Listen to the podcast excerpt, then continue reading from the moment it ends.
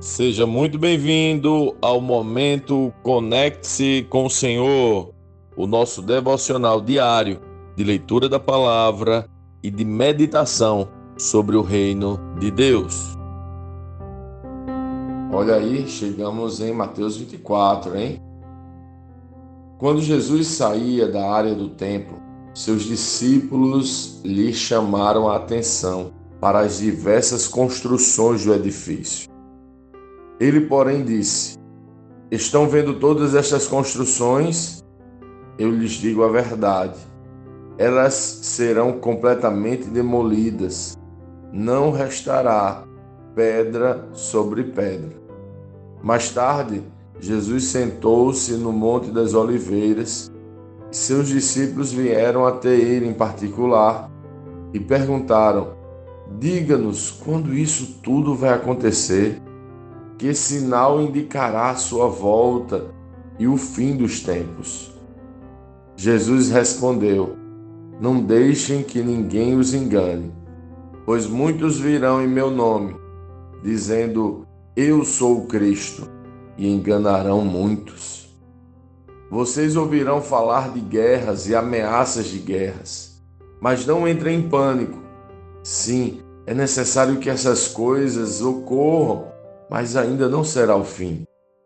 Uma nação guerreará contra a outra e um reino contra o outro. Haverá fome e terremotos em várias partes do mundo. Tudo isso, porém, será apenas o começo das dores de parto. Então vocês serão presos, perseguidos e mortos. Por minha causa serão odiados em todo mundo. Muitos se afastarão de mim e trairão e odiarão uns aos outros. Falsos profetas surgirão em grande número e enganarão muitos. O pecado aumentará e o amor de muitos esfriará. Mas quem se mantiver firme até o fim será salvo. As boas novas a respeito do reino serão anunciadas em todo o mundo, para que todas as nações as ouçam. Então virá o fim. Chegará o dia em que vocês verão aquilo de que o profeta Daniel falou, a terrível profanação que será colocado no lugar santo. Leitor, preste atenção. Quem estiver na Judéia, fuja para os montes. Quem estiver no terraço, no alto da casa, não desça para pegar suas coisas. Quem estiver no campo, não volte nem para pegar o manto. Que terríveis serão aqueles dias para as grávidas e para as mães que estiverem amamentando. Orem para que a fuga de vocês não seja no inverno nem no sábado pois haverá mais angústia que em qualquer outra ocasião desde o começo do mundo, e nunca mais haverá angústia tão grande. De fato, se o tempo de calamidade não tivesse sido limitado, ninguém sobreviveria. Mas esse tempo foi limitado por causa dos escolhidos.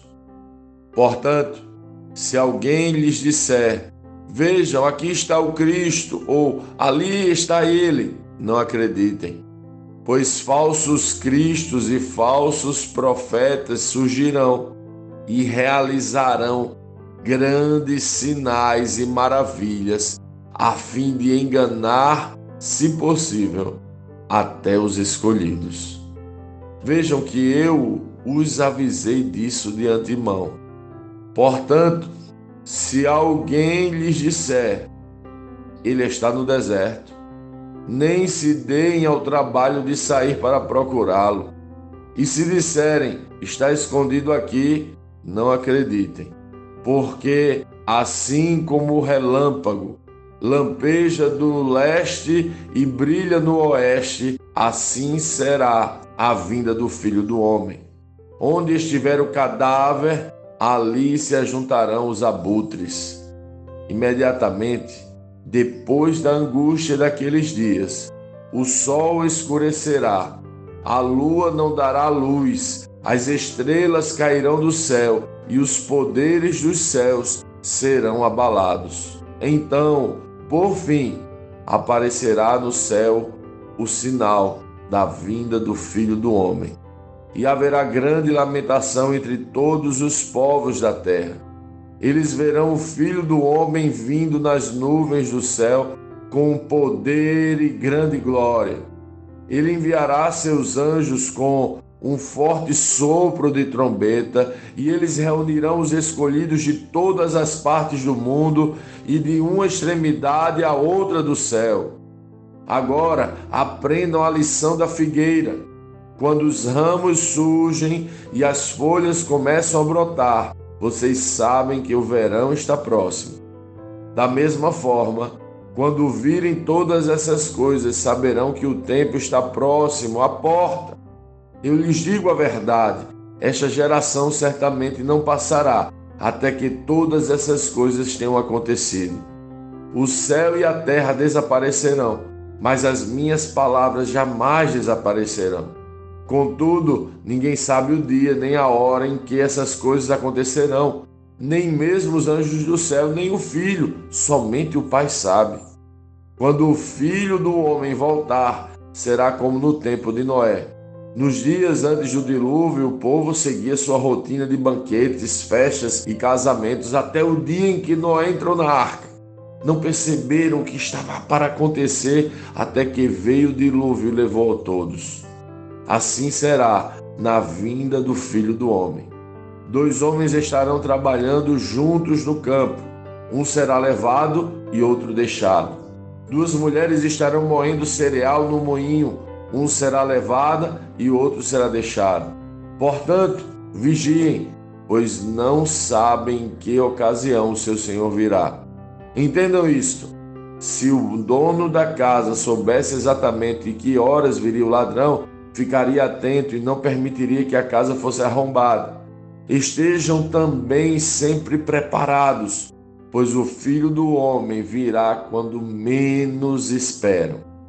O servo fiel e sensato é aquele a quem seu senhor encarrega de gerir os outros servos da casa e alimentá-los. Se o senhor voltar e constatar que o servo fez um bom trabalho, haverá recompensa. Eu lhes digo a verdade: ele colocará todos os seus bens sob os cuidados desse servo. O que acontecerá, porém, se o servo for mau e pensar: meu senhor não voltará tão cedo? e começar a espancar os outros servos, a comer e a beber e a se embriagar. O senhor desse servo voltará em dia que não se espera e em hora que não se conhece. Cortará o servo ao meio e lhe dará o mesmo destino dos hipócritas. Ali haverá choro e ranger de dentes. Lendo este capítulo de hoje, nós precisamos responder: como Cristo lê esse texto? O que aprendemos nele? E que aplicações práticas esse texto deve trazer para as nossas vidas?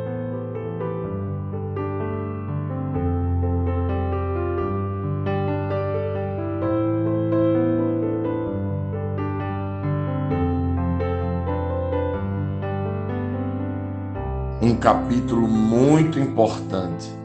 Fala-se que este é o capítulo mais escatológico dos evangelhos. Você sabe o que é escatologia? É o estudo a respeito dos tempos do fim. Jesus dá uma aula clara e tanto Jesus quanto o próprio escritor Mateus nos chama a atenção para ficarmos alertas. Acho interessante que no verso 15 na NVT está em parênteses. Leitor, preste atenção. Mateus está sinalizando a importância do recado, a importância do tema, e está sinalizando que devemos nos preparar para este momento. Qual momento? A vinda do Senhor. Porém, quando ele virá? No texto, além de vários sinais da natureza e no mundo, Existe um em particular, a terrível profanação. É o governo do iníquo. Jesus nos alerta sucessivamente que devemos estar preparados para esse período dificílimo. Ele diz que será o pior período da história da humanidade. Nunca houve tanto sofrimento. Ele assegura que neste período seremos perseguidos e mortos. Ele chama esse tempo de tempo da calamidade. O pecado se multiplicará e o amor de muitos esfriará. Se não fossem abreviados esses dias, nós não iríamos suportar. Você está preparado para esta que chamamos de a grande tribulação? Você está preparado para ser perseguido por um reino maligno que governará a terra e perseguirá mundialmente todos os discípulos de Cristo? Esse texto bíblico deixa muito claro que devemos estar prontos.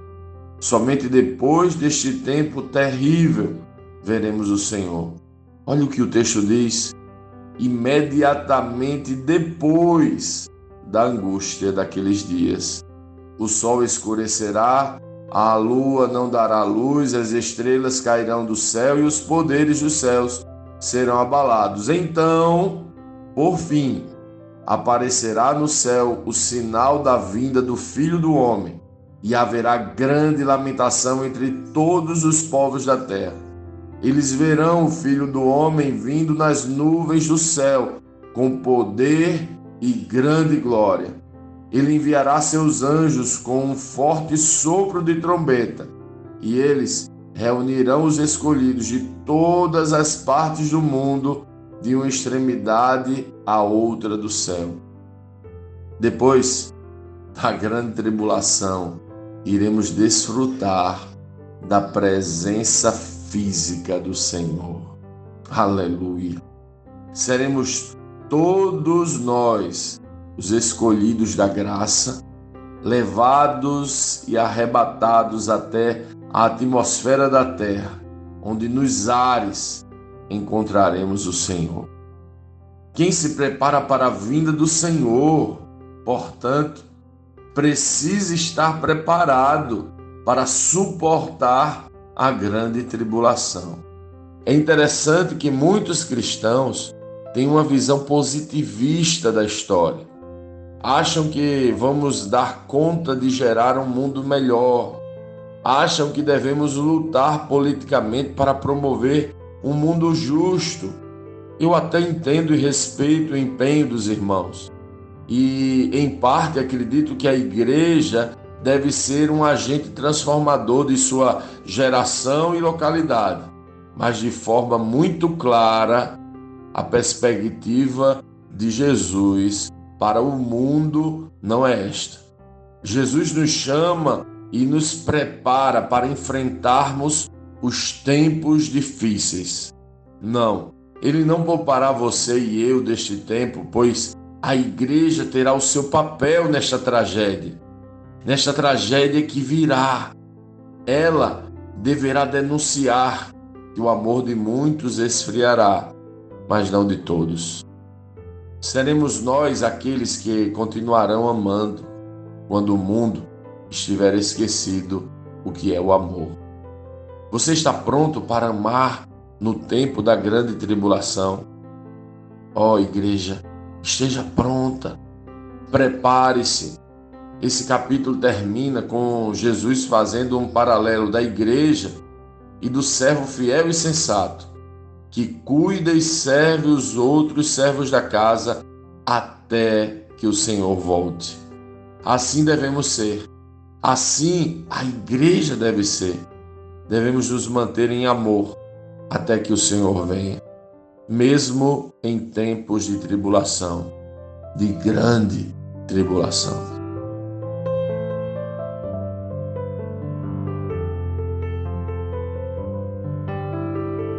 Sim, que bom ter você neste devocional e poder compartilhar o Evangelho. Mas, como sempre dizemos, o texto de hoje o texto de cada dia tem muito mais para oferecer, muito mesmo.